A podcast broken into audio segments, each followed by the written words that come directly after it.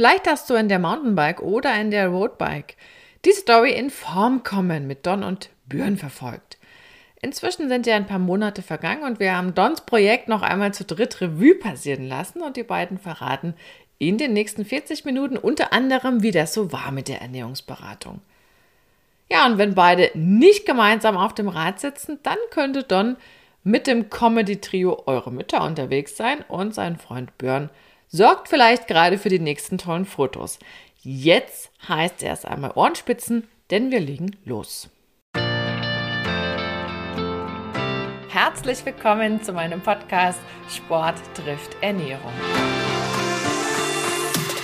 Hier bekommst du wertvolle Infos und Praxistipps, die dir dabei helfen, deine Ernährungsstrategie in Form zu bringen. Und zwar so, dass sie zu dir, zu deinem Alltag und natürlich auch zu deinem sportlichen Ziel passt. Und jetzt wünsche ich dir viel Spaß mit dieser Episode. Also ich freue mich total, mega, euch endlich wiederzusehen. Wir machen das Ganze ja in Zoom und dass, dass das klappt mit einer kleinen Talkrunde zu dritt mit dir, Don und Björn. Wir haben uns ja sozusagen über die Zeitschrift Roadbike und Mountainbike kennengelernt und sind immer in Verbindung zu, geblieben und deshalb gibt's auch jetzt dieses hoffentlich sehr unterhaltsame Gespräch. Aber davon gehe ich aus. Es war ja immer sehr unterhaltsam mit, mit euch beiden und legen wir mal los mit Radfahren, weil es ging ja irgendwie um Radfahren die ganze Zeit. Und Don, du hast ja auch gesagt, du willst jetzt mit Radfahren abnehmen. Das war letztes Jahr so das Programm. Und mit welchem Rad bist du eigentlich am häufigsten und am liebsten unterwegs? Also wenn ich äh, in der Vergangenheitsform spreche, ich habe mit dem Mountainbike angefangen und hatte bis 2018 auch nur ein Mountainbike und ähm, bin dann aber 2018 auch auf Gravelbike umgestiegen. Da hat mich der Björn draufgebracht, als es gerade irgendwie im Kommen war. Und ich muss gestehen, dass ich deswegen mein Mountainbike dann doch eher vernachlässigt habe. Das heißt, die letzten sage mal, zwei, drei Jahre bin ich eher 70 bis 80 Prozent mit meinem Gravelbike gefahren. Und das bei einer Kilometerleistung, das hängt ja immer von den privaten Umständen ab, von irgendwas zwischen 5.000 und 10.000 Kilometern im Jahr. Okay, und wie oft fahrt ihr eigentlich zusammen? So oft es geht. Also, es ist ja eh witzig, weil ähm, ich mich eher, bis ich den Björn jetzt sportlich kennengelernt habe, wir kennen uns äh, über seinen Job als Fotograf schon länger, ähm, war ich eher solo unterwegs. Und ich würde jetzt mal sagen, dass äh, ich, sagen wir mal, 60 Prozent meiner Kilometer mit dem Björn zurücklege. 60 Prozent und die restlichen 40 allein. Und das heißt, ich vermute mal, wir kommen, also wenn es gut läuft, auf zwei, dreimal die Woche. Zweimal die Woche, kann das sein, Björn? Ja, würde ich auch. 100 Mal also, im Jahr. Und wir reden hier von, von Hausrunden. Ne? Also Hausrunden ist, je nachdem, ob wir jetzt mit dem Mountainbike oder mit dem Gravelbike unterwegs sind, irgendwas, sag mal, zwischen 40 und, und 80 Kilometern. Und ab und zu mal machen wir dann als Highlight ein, zwei Mal im Jahr noch eine größere Tour. Der große Vorteil bei uns beiden ist eben auch der, dass wir ja beide außergewöhnliche Berufe haben und dadurch können wir zu Zeiten Radfahren gehen, wo andere eben im Büro sitzen. Ja. Was bei den Nachbarn dann oft zum Kopfschütteln führt, wenn ja. die zwei Arbeitslosen mal wieder auf ihre Räder steigen und jeder fragt sich, wie machen die das? Aber wir arbeiten dann halt am Wochenende oder abends. Und deswegen können wir eben auch wetter- und lustabhängig eben zu ungewöhnlichen Zeiten Radfahren gehen. Aber das kommt mir bekannt vor. Also ich glaube auch, dass da manche immer so an dem Straßenrand stehen und denken, oh, jetzt sitzt hier schon wieder auf dem Fahrrad. Aber das ist halt ja auch die Frage, wie man sich einrichtet. Und ähm, sind wir schon beim Thema Motivation. Würdet ihr genauso viel Rad fahren, wenn ihr alles alleine fahren würdet? Jetzt mal so. Klares Nein. von, mir, von mir ein klares Nein. Also ich habe ja vor zehn Jahren vor zehn, ja, vor zehn Jahren habe ich angefangen mit dem Radfahren. Also mit angefangen äh, meine ich, dass ich dann versucht habe, wirklich äh, konsequent Kilometer zu sammeln. Und ähm, ich glaube, wenn ich äh, den Björn nicht als Trainingspartner hätte, würde ich höchstens halb so viel machen, wie es eben jetzt der Fall ist. Auf jeden Fall. Also ist auf jeden Fall eine Motivation, wenn man sich verabreden kann. Und äh, wie Björn schon sagte, es ist der Vorteil, dass wir beide relativ äh, flexibel sind mit unseren Arbeitszeiten und dadurch, dass äh, wir eben nicht in der Gruppe fahren, gibt es natürlich in der Terminabsprache keine Riesenprobleme, wenn man eben nur sich nach einer Person richten muss. Was aber andererseits auch zum Nachteil werden kann, weil wenn wir jetzt gerade über Motivation reden, sobald der eine Trainingspartner, den man hat, eben aus diversen Gründen nicht kann, sinkt die Motivation natürlich. Wenn man eben, wenn man eine Gruppe hat, im Rücken hat und weiß, da kommen dann eben noch drei, vier andere Personen, ist man dabei. Aber so ist es natürlich schwieriger, wenn der eine Trainingspartner verhindert ist, dann sich alleine aufs Bike zu schwingen. Also ich würde auch sagen, dass ich tatsächlich, ähm, vor allen Dingen, wenn halt schlechtes Wetter ist oder so, dann, dann ist es halt eine, eine gute Motivation, wenn du halt ausgemacht hast, du gehst. Und dann kommt natürlich auch so ein bisschen das Männerding, keiner will zurückstecken.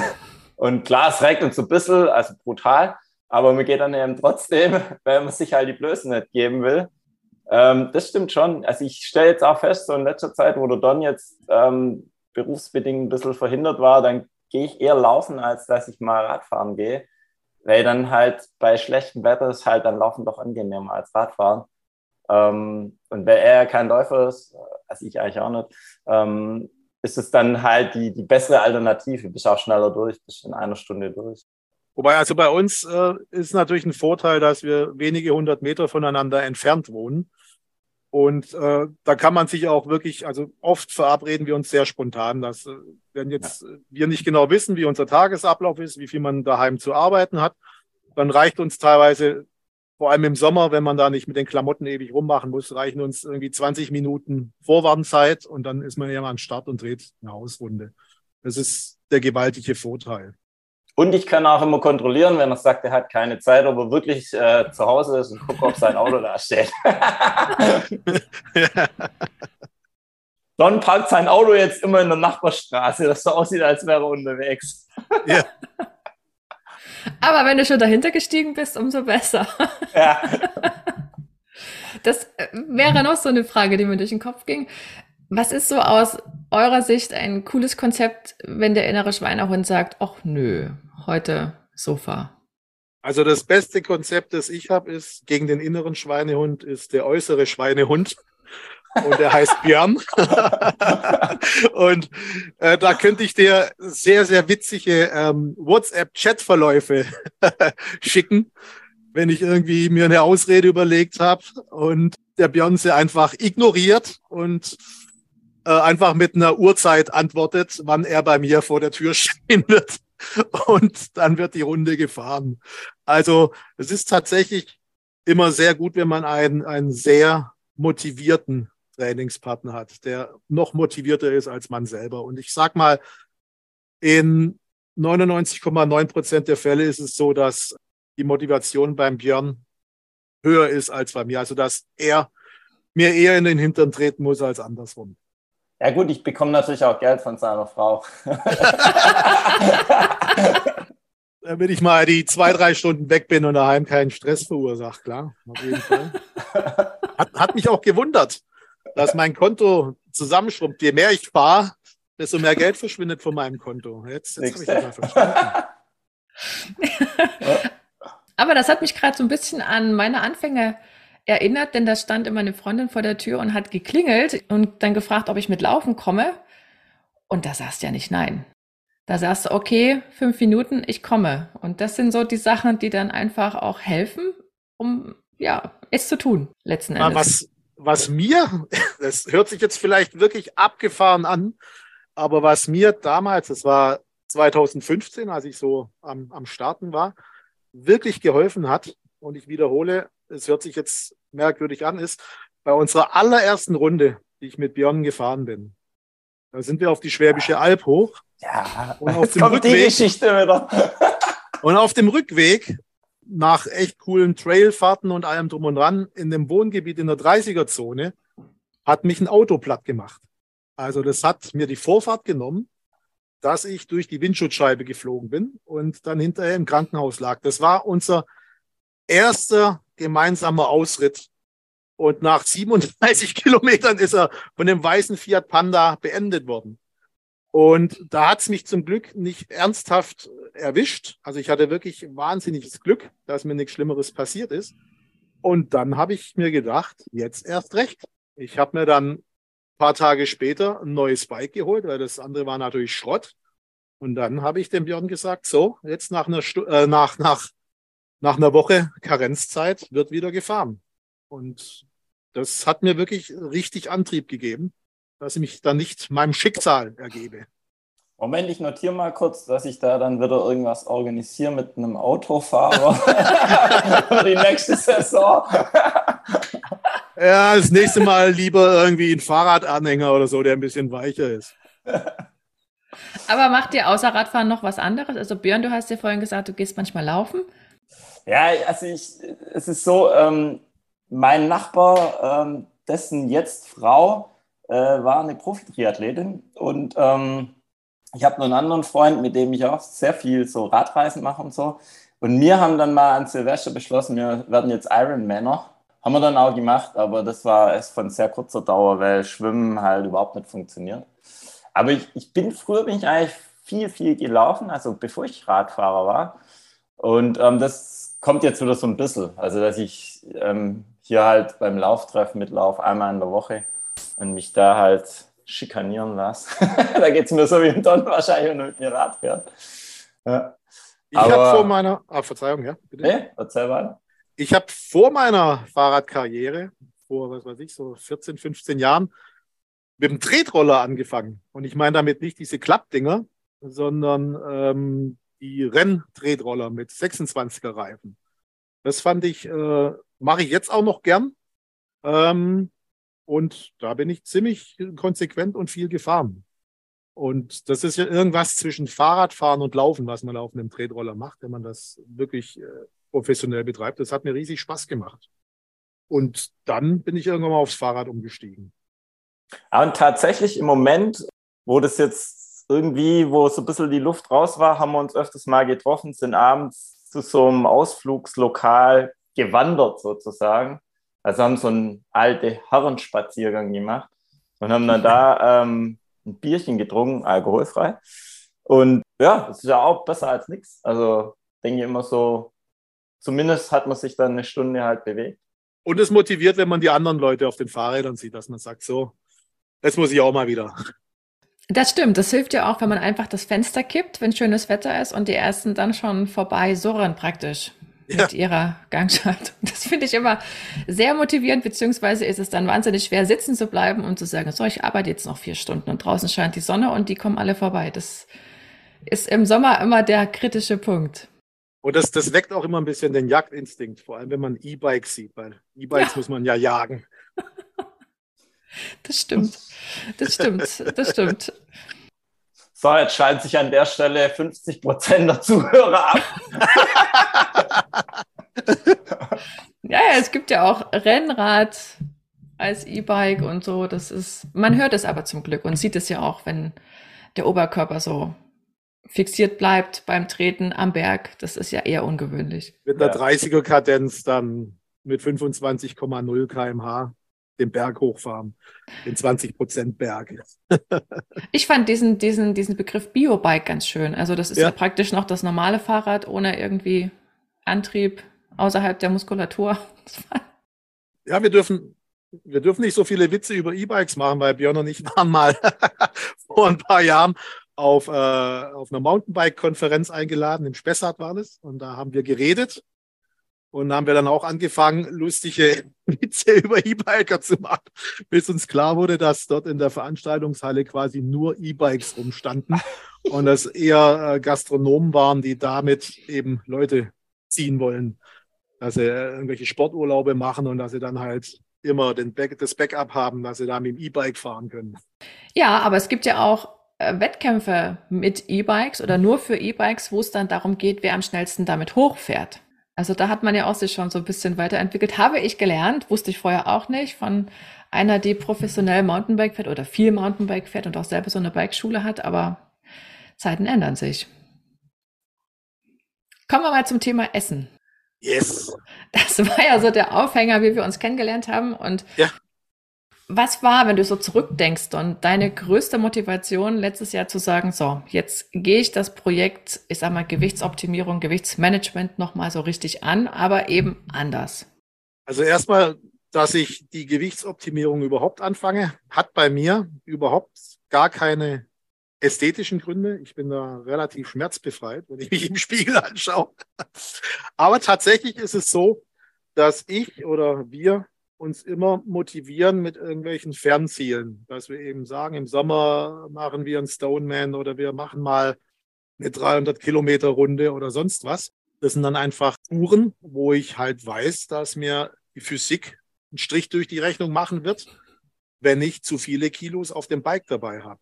Und das hat mich dazu motiviert, mal wieder an meinem Gewicht zu schrauben. Und ähm, was mich dazu motiviert hat, das auch mal wirklich äh, unter wissenschaftlichen Aspekten anzugehen, war eben die Möglichkeit, die ich hatte, ähm, mit dir, Julia, zusammenzuarbeiten, weil Björn ja als Fotograf äh, die verschiedenen Redaktionen kennt und in verschiedenen Zeitschriften und die waren interessiert daran, mal eine Story zu machen über einen Familienvater Ende 40, der mit den Kilos kämpft und trotzdem versucht, Sport zu machen. Und die haben dann den Kontakt zu dir hergestellt und das hat mich dann sehr interessiert, weil Ernährungsberater ist ja irgendwie jeder. So wie jeder Fußballtrainer ist und jeder alles besser weiß und, und jeder durch fünf Minuten Google meint, alles verstanden zu haben. Aber mal mit einer Ernährungswissenschaftlerin über diese ganze Sache zu reden, hat mich wahnsinnig gereizt. Und nach unserem gemeinsamen Projekt, das wir letztes Jahr hatten, in Form von immerhin acht Stories für die verschiedenen Zeitschriften, hat mich das darin bestätigt, dass es richtig war. Also ich glaube auch, dass, dass dieser wissenschaftliche Aspekt für uns nachher ausschlaggebend war, dass es auch so interessant wurde, weil ähm, wo, wo ich damals den Vorschlag gemacht habe, haben wir uns halt auch überlegt, ja, Ernährungsberatung, oh, oh, oh, oh, das gibt dann so eine Energiefluss, Magnet, irgendwas Geschichte. Und wir waren dann wirklich froh, wo wir das erste Mal mit dir Kontakt hatten und festgestellt haben, dass du halt in erster Linie eine Wissenschaftlerin bist und die ganze Sache halt also systematisch angehst. Und ähm, ich glaube, das war dann letzten Endes auch ausschlaggebend, dass das Ganze zum Erfolg geführt hat.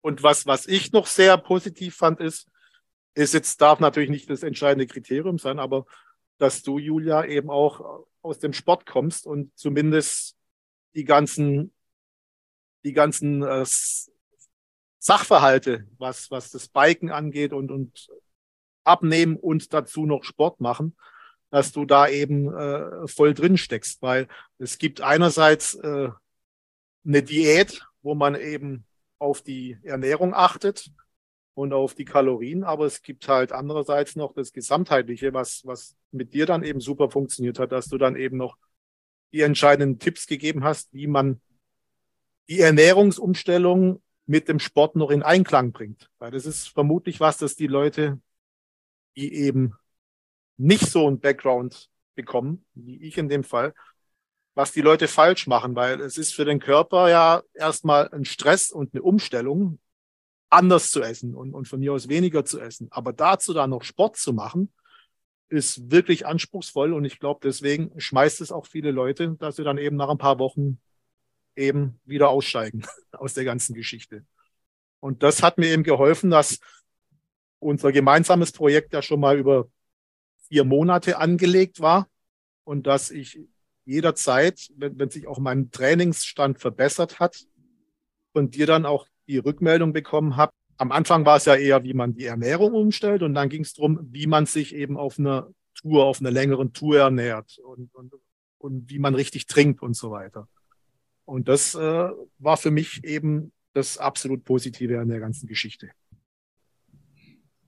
Und ihr habt ja vorhin angesprochen, ähm, es gibt so Vorurteile bei dem Stichwort Ernährungsberater oder Ernährungsberaterin.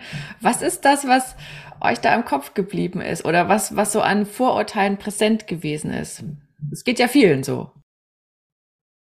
Also ich muss auch sagen, dass, dass ich durch die ganze Geschichte so zu diesem ganzen Thema Ernährung und, und, und zu und abnehmen und so ein ganz anderes Bild bekommen habe. Weil früher, also der Don hat so eine Historie, die man schon als Jojo ähm, bezeichnen kann oder muss. Also er kann unfassbar schnell zunehmen, wenn es mal eine WM gibt im Zunehmen, die gewinnt der Don, ganz sicher. Also aber er ist dann auch echt eisern im wieder abnehmen. Nur das ging halt immer hin und her und wir wollten halt diesen Zyklus irgendwann mal unterbrechen und haben halt gedacht, okay, da brauchen wir irgendjemand, der uns da unterstützt. Und so sind wir dann auch in die Geschichte und dann letztendlich auch zu dir gekommen. Aber ähm, also ich habe am Anfang, habe ich das für so kompliziert gehalten, weil ich noch nie Gewichtsprobleme gehabt habe. Und ich habe immer gedacht, ja, das habe ich zum Donner wortwörtlich gesagt, fress halt nicht so viel, fertig. Aber es ist halt viel, viel mehr als halt weniger zu essen, sondern das, das fängt, das fängt bei, beim Grundsetup an. Also da, da, das sind einfach Verhaltensmuster und so, die man irgendwann mal aufbrechen muss. Und das alleine zu schaffen, ist, glaube ich, extrem schwierig und vor Dingen das lange nachhaltig alleine zu schaffen, ist praktisch unmöglich, glaube ich. Also entweder man braucht da einen ganz engen Partner, mit dem man da das hinkriegt, oder man braucht halt, wie jetzt bei uns in dem Fall, jemand, der, der einen da einfach auch wissenschaftlich betreut. Also da, da bin ich in der Zwischenzeit tatsächlich so, dass ich, ähm, das ist nimmer für so, ja, so landläufig so eine Charakterschwäche halt, weißt du, wo du halt so denkst, ja, dann, dann friss halt die Tafel Schokolade nicht, sondern äh, das, das geht tiefer. Also es geht viel, viel tiefer.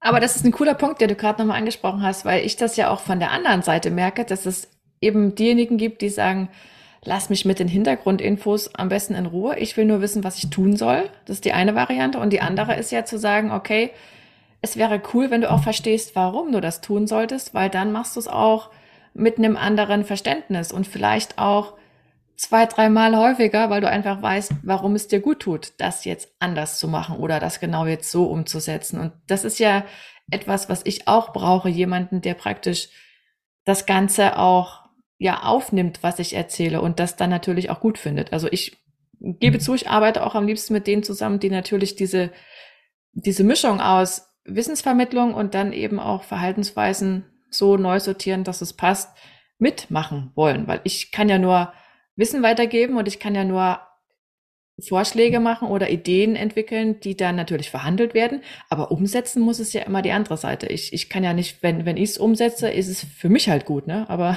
wäre jetzt für Don nichts geworden. Der muss es ja selber umsetzen. Und das Interessante ist, dass viele das immer beim Trainieren super gut nachvollziehen. Da ist klar, ja, da ist ein Trainer, der sagt dir, was du machen sollst. Da ist jedem klar, dass das sozusagen derjenige, der zum Training kommt, ja umsetzen müsste. Und äh, dann gibt es ja tatsächlich einige, die sagen, ich gehe zur Ernährungsberaterin, setzen sich hin und sagen, ich, ja, ich denke, sie machen mich jetzt mal schlank oder so. Geht ja aber nicht. Aber ehrlich gesagt, also so ein bisschen, so wo wir mit diesem Projekt gestartet sind, war das schon, also klingt jetzt vielleicht irgendwie blöd oder arrogant oder so, aber wir haben echt gedacht, ja gut, jetzt telefonieren wir mit der Julia und dann schreibt die halt auf, was der Don ist und dann fahren wir Rad und dann wird alles cool. Aber so funktioniert es nicht. Also wir haben ja dann nachher mit dir viel mehr Kontakt gehabt, als jetzt zum Beispiel im Radlabor. Weißt du, fürs naja. Radlabor, die haben halt irgendwelche Werte für uns festgestellt, was super war. Aber danach war das, war das Thema für uns dann irgendwie durch. Aber mit dir haben wir, sind wir kontinuierlich in Kontakt geblieben. Und also in der Zwischenzeit bin ich überzeugt davon, dass das der viel wichtigere Part ist. Also nicht dieses, ja, jetzt, jetzt machen wir mal irgendwas, irgendeine Aktion, die hält dann nachher eh nicht durch, sondern so dieses langfristige Verstehen, warum. Das, das ist, glaube ich, das, was letzten Endes zum Erfolg führt. Und, das, ja. und ich glaube auch, dass das, also das klingt auch wieder so ein bisschen seltsam, aber ich glaube auch, dass das diese externe Quelle ist irgendwie auch wichtig, weil du kannst lange irgendjemand haben, der dir das bei jeder Ausfahrt sagt und sagt, ja, mach das mach jenes, mach dieses. Das ist einfach nicht das Gleiche, wie wenn jemand von außen auf die Sache guckt und der Donny ist ja quasi ein altes Ehepaar schon so ein bisschen. Ähm, da bringt es einfach nichts mehr, weißt du? Da, da ist einfach, da musst du jemand von außen quasi sagen, guck mal, das und das sind die Problematiken, das habe ich beobachtet. Und dann hast du, glaube ich, eher die Möglichkeit, an den richtigen Schrauben zu drehen. Und was ich jetzt, was ich sehr positiv fand, ist, wenn du, du Julia, gerade sagtest, Die Leute denken, die, die, die bekommen einen Plan, den sie abarbeiten. Ich fand es erstmal überraschend, positiv überraschend, dass ich ja erstmal dir einen Plan geschickt habe von dem, was ich esse. das fand ich schon mal interessant.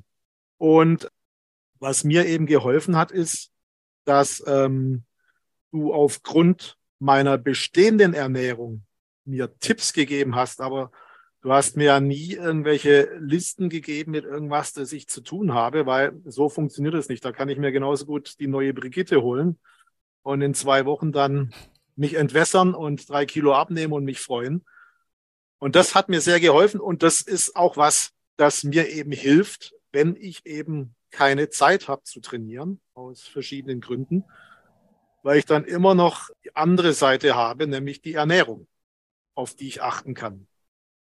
Selbst wenn ich eben jetzt nicht zusätzliche Kalorien verbrennen kann auf dem Rad oder sonst wie im Sport, hat mir das jetzt auch die letzten Monate, wo ich weniger Zeit hatte, unterwegs zu sein, geholfen, dass ich mir im Lauf des letzten Jahres Dinge angewöhnt habe, die ich noch weiter umsetze. Und mit diesen Dingen meine ich, beim Einkaufen ähm, auf andere Sachen zu achten. Also nicht nur auf irgendwelche Kalorien und fertig, sondern eben auf die Inhaltsstoffe, auf die Proteine und so weiter. Und das war eben das, was mir langfristig geholfen hat und auch jetzt noch mich weit nach vorne bringt. Don, äh, wie groß ist für dich der psychische Druck, den allein die Existenz von der Julia und von mir auf dich ausübt? Weißt du, also ist es für dich schon auch so, dass du halt manchmal da denkst und sitzt und sagst, jetzt hätte ich eigentlich schon noch Bock auf so eine zweite Pizza, aber das mache ich jetzt nicht, weil sonst muss ich mir wieder äh, von der Julia wissenschaftlich und von Björn äh, in unfreundlichen ja. Formulierungen anhören. Also da muss ich sagen, die Julia ist viel zu nett. Und sie ist in der Geschichte der gute Bulle. der böse Bulle bist auf jeden Fall du. Weil der Vorteil bei der Julia ist, dass sie eben nicht, sie ist halt bisher nie belehrend oder vorwürfig gekommen, was für mich dann noch viel schlimmer ist, weil einfach du dadurch immer wieder an dein Gewissen appellierst, dass du ähm, dass du dich an gewisse Dinge halten solltest. Und das ist was, das für mich wirklich absolut positiv ist. Dieses, dieses nicht reglementiert werden, sondern dass man immer wieder einen Kommentar bekommt und ein bisschen in die richtige Richtung gedrückt wird, dass man einfach die Selbsterkenntnis, aus der Selbsterkenntnis raus was ändert. Das ist der gewaltige Vorteil. Und du bist in der Geschichte, Björn, der böse Bulle, der halt dann auch am Berg mich kurz stehen lässt und oben dann halt ein paar E-Mails beantwortet, um jetzt zu demonstrieren, dass äh, er doch jetzt viel Freizeit hat, wenn er mit mir zusammen unterwegs ist. Aber das mit der Selbsterkenntnis, das war sehr, sehr cool, weil genau das das Ziel ist. Wenn das nicht funktioniert, dann hast du langfristig überhaupt keine Chance. Und ich hätte dir auch nie Pizza verboten. Also das hätte Björn machen müssen, weil ich hätte es nicht getan. Ich hätte dann nur gesagt, okay, da müssen wir halt irgendwie verhandeln. Irgendwas müsste dann vielleicht weg oder die Pizza selber machen, irgendwie, dass das anders wird von den Nährwerten. Da hat man ja auch noch eine Chance. Aber das ist ja wieder so ein Vorurteil, dass viele auch denken, um Gottes Willen, jetzt nimmt die mir alles weg, was ich gerne esse. Ja. Also ich verbiete Donja nicht die Pizza, sondern ich verbiete ihm die ah. zweite Pizza. Da muss ich also, widersprechen. Du verbietest, er verbietet mir die Pizza und bestellt sich selber eine. Jetzt muss ich mal kurz eine vor. schöne Anekdote hier einstreuen. Ja? Der Don und ich haben irgendwann einmal gesagt, so, wir fahren jetzt mal seinen ersten 300er. Ja? Dann sind wir von uns aus an den Bodensee gefahren. Das sind 152 Kilometer haben dort Mittag gegessen und sind dann wieder zurückgefahren. Das war das Setup, äh, haben also die 300 auch geschafft. Aber wir sitzen dann dort in der Pizzeria und die Dame kommt und ähm, der Don bestellt halt eine Pizza, keine Ahnung was, und dann direkt noch die Pizza la la la hinterher. Und dann sagt diese junge Dame, ähm, wollen Sie nicht erstmal eine Pizza essen, weil die sind bei uns ziemlich groß. Ähm, und der Don sagt, vielen Dank für den Hinweis und beharrt auf seiner Bestellung. Also war an dem Tag für mich okay, weil wir auch nur 300 Kilometer Rad gefahren sind. Aber so viel zum Thema Pizza. Ich weiß gar nicht, wo ich das letztens gesagt hatte, aber da hieß es auch, wie ist denn das mit Süßigkeiten? Und habe ich gesagt, ja gut, wenn da abends auf dem Sofa Gummibärchen ist, dann ist das im Prinzip deine eigene Einladung zum Training am nächsten Tag. Und so kann man es ja auch sehen. Ne? Das ist immer die Frage, sage ich, oh nein, oh nein, um Gottes Willen bloß nicht. Oder sage ich, okay, das ist jetzt so. Und was wäre dann der nächste kluge Schritt? Ich habe ja immer mehrere Möglichkeiten, wenn ich auch irgendwie trainieren gehe. Ja, das ist was, das ich mir irgendwie auch letztes Jahr angeeignet habe, dass ich ähm, quasi, dass ich ähm, Ernährungssünden gleich mit Kilometern und Höhenmetern gleichsetze. Also wenn ich weiß, wenn ich die Schokolade jetzt esse, muss ich halt einmal die Alp hochfahren, um die 500 Kilokalorien loszuwerden. Und da überlegt man sich dann zwei oder dreimal, ob es das wert ist, wenn man heute jetzt keine Zeit mehr hat, eine ordentliche Runde zu fahren. Aber ähm, wenn du nochmal so zurückdenkst, was waren so die größte Erkenntnis für dich zum Thema Ernährung? Wo du gesagt hast, Mensch, das hätte ich früher schon mal wissen sollen oder das war mir völlig neu? Also also völlig neu würde ich gar nicht sagen, weil ich bin jetzt alt genug und habe äh, oft genug irgendwelche mehr oder weniger wissenschaftlichen Artikel drüber gelesen. Aber es hat mir einfach geholfen, äh, es von dir, Julia, nochmal in, in, in den richtigen Worten erklärt zu bekommen. Und wie, wie ich vorhin schon sagte, ich achte jetzt einfach sehr drauf, dass ich den Zucker, wenn möglich, komplett weglasse aus meiner Ernährung dass ich, wenn ich mir Produkte im Laden anschaue, ich nicht auf die Kalorien schaue, die unterm Strich stehen, sondern wirklich auf den Zucker, der da drin ist und auf die Proteine. Weil das sind einfach Dinge, wo ich gemerkt habe, die machen mich satt und äh, die machen mich nicht unfit. Also das war eine wichtige Erkenntnis und ganz konkret, äh, worauf du mich hingewiesen hast, war dadurch, dass ich ein kompletter Fischverächter bin und mir deswegen die Omega-3-Fette fehlen. Das habe ich äh, letztes Jahr dann an, angefangen im Zug unserer Geschichte, ähm, dass ich seitdem jetzt halt regelmäßig das als einzige Nahrungsergänzung nehme, dass ich da eben Omega-3 noch zu mir nehme zu meinem Essen. Aber ansonsten ähm, war es eben das wissenschaftlich Unterfütterte, was du mir vermittelt hast und oft das Bestätigende, wenn ich was richtig gemacht habe das, das hat mich zumindest, das hat mich darin bestätigt, dass, dass es der richtige Weg ist, den ich langfristig auch verfolgen will. Hast du gar nichts einzuwenden, Björn? Nee. nee, also es ist tatsächlich, also es ist wirklich so, dass, dass mir das schon auffällt, dass so ähm, das Thema Ernährung bewusster beim Don also stattfindet. Also das würde ich auf jeden Fall so unterschreiben. Also klar gibt es immer wieder dann auch so, so Dinge, wo du halt denkst, boah. aber, ähm, aber so insgesamt würde ich, würd ich auf jeden Fall sagen, dass, dass sich das ähm, schon verändert hat. Also da hat sich was, was grundlegend getan. Durch meinen Job, ich bin ja viel unterwegs, ähm, ist es oft oder ganz oft so wirklich 100 Tage im Jahr, dass man auswärts ist oder, oder wenn man eben äh, lange Fahrten vor sich hat, dass man dann eben nicht in, in einem Top-Restaurant einkehrt. Und da achte ich äh, konsequent drauf, dass ich mir halt nicht mehr die Currywurst mit Pommes reinziehe, sondern dann halt auch mal ins Buffet gehe und mir einen riesen Salat rauslasse.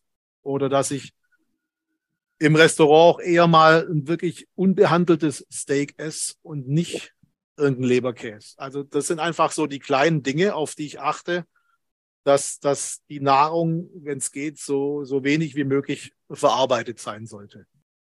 Wir essen auch beide weniger Fleisch, gell? irgendwie komischerweise. Also ich fast gar nicht mehr so und glaube du auch, gell? Irgendwie, das hat sich schon auch. auch. Also es war so ein, so ein Seit, so, so ein beiläufiger Effekt vielleicht irgendwie.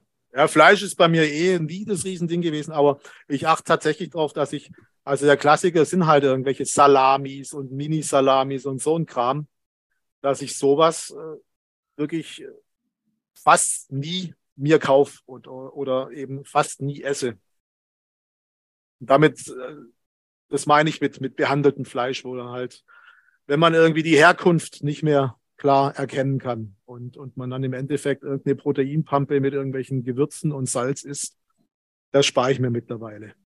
Ich habe gerade überlegt, ob ich irgendwann gesagt habe, weniger Fleisch, aber ich kann mich nicht dran erinnern. Ne? Das ist ja. wahrscheinlich irgendwie, weil ich bin ja selber auch so unterwegs, ich esse nicht jeden Tag, um Himmels Willen. Es sind vielleicht ein, zweimal die Woche. Mehr ist es auch nicht. Aber wenn dann eben, ich sag mal, was Fundiertes, wo man noch sieht, wo es herkommt.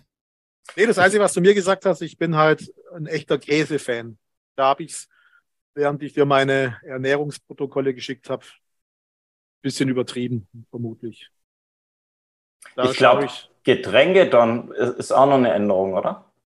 Nicht wirklich, weil also Alkohol war eh nie ein Thema und ähm, bei Softdrinks trinke ich nur in Anführungszeichen äh, halt Leitgetränke, wobei ich da auch sehr darauf achte, dass ich das reduziere und, und Leitgetränke auch nur zum Essen trinke und nicht zum Spaß zwischendurch, weil ich keine Lust habe, dass mein Körper da durchdreht und gerade einen Zuckerschock erwartet, der nicht gekommen ist und ich dann in Heißhunger verfallen. Aber und, und so klassisch Softdrinks waren nie ein Thema. So, so Cola, Zuckercola oder so war nie, nie ein Ding für mich. Auf dem Rad? Auf dem Rad, da habe ich das tatsächlich auch komplett umgestellt. Das habe ich auch dann früh, früh gelernt oder erklärt bekommen von der Julia. Ich habe früher bei unseren Hausrunden, bei unseren 40, 50 Kilometer Hausrunden, habe ich immer halt in meiner Flasche noch äh, ein Pulver drin gehabt, was ja dann auch irgendwelche Kohlenhydrate sind. Und da habe ich auch früh gelernt, dass ich sowas wie eine Zwei-Stunden-Runde eben auch mit purem Wasser fahren kann. Und dass ich da eben keinen Zucker während des Sports zu mir nehmen muss, wenn ich mich da nicht komplett verausgab. Und was ich auch konsequent mache, ist, dass ich nach dem Sport dann die Nachverbrennung nutze und mindestens eine Stunde, nachdem ich heimkomme, eben nur Wasser zu mir nehme und nicht gleich was esse. Das waren so die entscheidenden Dinge, die ich nochmal von Julia erklärt bekommen habe und die ich dann auch wirklich umgesetzt habe und es auch jetzt noch tue. Aber das ist eine ganze Menge. Also ich meine, man muss aber immer dazu sagen, es ging ja um Fett, Körperfettreduktion. Ne? Das ist immer noch mal ganz wichtig für die, die da zuhören, das auch klar zu trennen, denn es kommt ja immer auf mein Ziel an, was ich gerade jetzt umsetze, auch im Training. Und wie ich dann meine Ess- und Trinkgewohnheiten dazu anpasse unterwegs.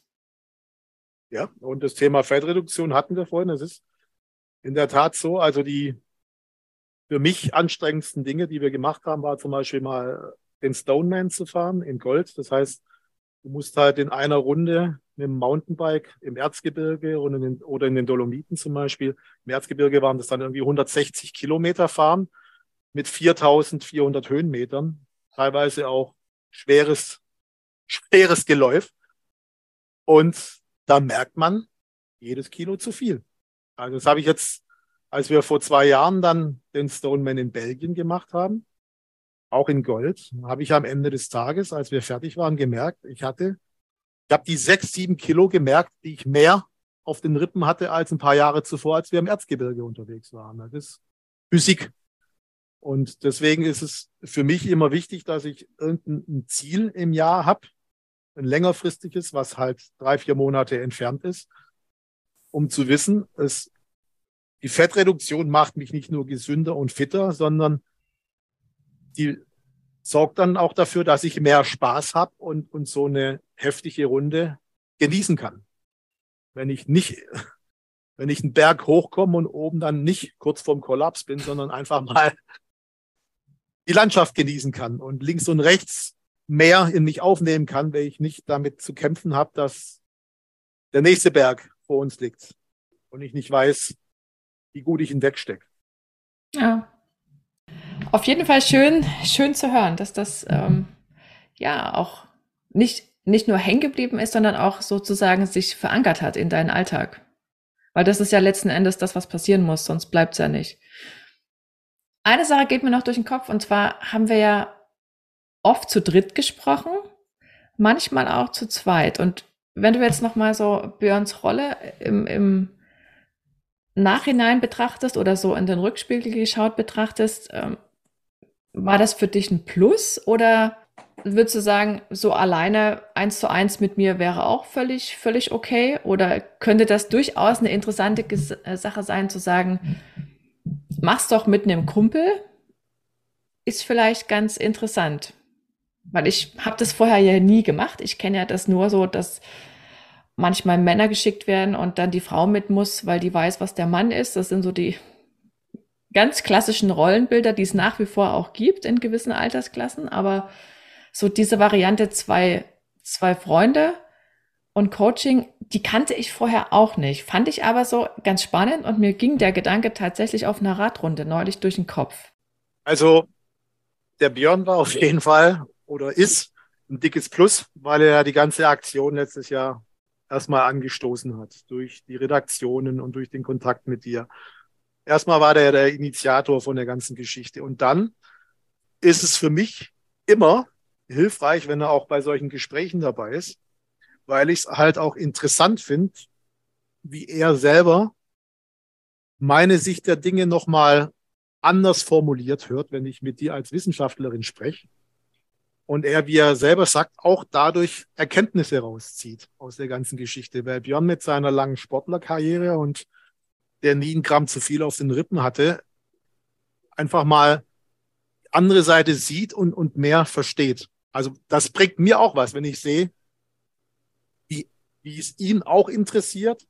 Und ähm, es ist in der Tat auch so, dass äh, nach unseren Dreiergesprächen äh, trotzdem, wenn wir dann zusammen unterwegs waren, wir dann eben zusammen nochmal Dinge rekapituliert haben, die wir mit dir besprochen haben. Und alleine hätte ich das in dem Umfang nicht gemacht. Also es ist nicht so, dass der Björn jetzt in diesen Dreiergesprächen als, als Aufsichtsperson dabei war, weil ich bin, wie gesagt, uneitel und ehrlich und gebe es halt zu, wenn ich was falsch mache. Das, die Funktion, die, die brauche ich nicht. Ich bin alt genug und, und, und habe schon oft genug rumprobiert mit Sport und Abnehmen, dass ich da einfach ehrlich sein kann, auch mit dir. Aber, wie gesagt, es war einfach gut, dass allein durch seine Präsenz bei der ganzen Geschichte das hinterher wenn wir zusammen unterwegs waren, immer noch ein Thema war. Als wir über die Inhalte gesprochen haben, was, was, was du uns so vermittelt hast. Von daher war es auf jeden Fall positiv. Egal, ob ich mit dir allein zu tun hatte oder ob Björn dabei war. Aber das hilft auf alle Fälle. Also wenn man sich das lerntechnisch so überlegt, dann ist dieses nochmal Nachbesprechen ja immer Teil der ganzen pädagogischen Geschichte. Jetzt, wenn du es, wenn du so beschreibst, habe ich auch gerade so gedacht, eigentlich eine coole, coole Geschichte, ein cooler Benefit letzten Endes. Sich austauschen zu können, weil beide das Gleiche gehört haben. Oder auch wissen, wovon man redet, so ungefähr. Und ich glaube, was ist das, dass du andere mit ins Boot holst, ist natürlich auch, sag ich mal, für dich selber der Druck dann höher. Also wenn, wenn du für dich selber jetzt entscheidest, äh, ich mache sowas, dann kannst du ja, wenn, wenn du dann so eine Schwächephase hast, dann kannst du es so quasi, musst nur für dir selber rechtfertigen oder halt vor der Julia, da brichst du dann den Kontakt ab und dann ist es erledigt. Aber wenn du halt, äh, also beim Don war das ja extrem durch die Magazine, dass dann natürlich ganz viele wussten, dass er das jetzt macht und auch durch seinen Promi-Status so ein bisschen. ähm, da, da kannst du halt nicht schlecht rausreden. Ne? Und, und ich glaube, deswegen ist es gar nicht so schlecht, wenn, wenn andere da noch mit drin sind, die dann vielleicht auch mal sagen, ey, aber so richtig äh, bist nur mal am Ball, weißt du? Und dann hast du vielleicht aber so den Kick nochmal zu sagen, ja komm, ähm, stimmt schon, ich, ich, also weiß nicht, vielleicht reagieren da andere auch, auch anders, aber beim Don kannst du ja schon auch so ein bisschen an seinen Ehrgeiz dann appellieren. Was dass der halt sagt, ja, das war aber anders geplant so und dann merkst du, dass er dann auch wieder will. Also auch, was die Verabredungen jetzt zum Sport ausmachen, da hat er dann halt schon den Ehrgeiz, sich da dann nicht hinzusetzen und zu sagen, ja, ich lass es jetzt oder so. Also auf jeden Fall, auf jeden Fall. Kann ich nur bestätigen, klar. Auf jeden Fall cool. Und mir hat es heute wieder wahnsinnig viel Spaß gemacht, wie auch in den anderen vielen oder vielen, ich weiß gar nicht mehr, wie viele Zoom-Calls es waren, aber es waren auf jeden Fall einige. Und eine Frage habe ich aber noch, Don, die muss ich dir noch stellen. Warum heißt das eure Mütter? Unsere Comedy-Truppe heißt ja. eure Mütter. ja. Wir haben uns früh in unserer Karriere überlegt, dass es einfach eine vertrauensbildende Maßnahme ist, wenn man auf die Bühne tritt vor ein paar hundert Leute. Und das Erste, was die Leute von einem hören, ist, wir sind eure Mütter. Das schafft Vertrauen und Lockerheit. Ja, ist doch ein schönes, ein wunderschönes Schlusswort. Es war mir eine große Freude. Muchas gracias. Und De nada. Ja, ich sag mal bis, bis bald. Danke, Julia. Danke, tschüss. Ciao. Tschüss. Wenn du Don gerne mal live und in Farbe sozusagen bei der Arbeit erleben möchtest, dann geh doch am besten auf die Website von Eure Mütter, das heißt euremütter.de und dort findest du unter anderem alle Live-Termine der nächsten Monate. Und du findest am allerschnellsten dahin, wenn du euremütter.de slash Termine aufrufst. Beide Links findest du wie immer auch in den Show Notes. Und das war sie, die Episode 48. Schön, dass du dabei warst. Ich sage Tschüss und bis bald, deine Julia.